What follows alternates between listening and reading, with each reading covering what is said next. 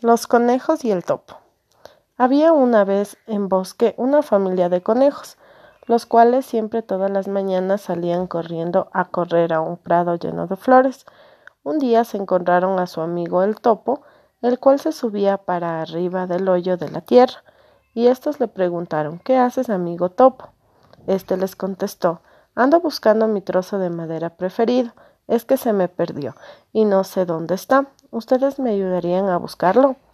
Claro. El topo comenzó a ver un trozo de madera arriba de un árbol, pero a él se le dificultaba subir. Y entonces uno de los conejos se subió para arriba del árbol y se lo dio. El topo les agradeció mucho su ayuda y todos se quedaron felices. Fin.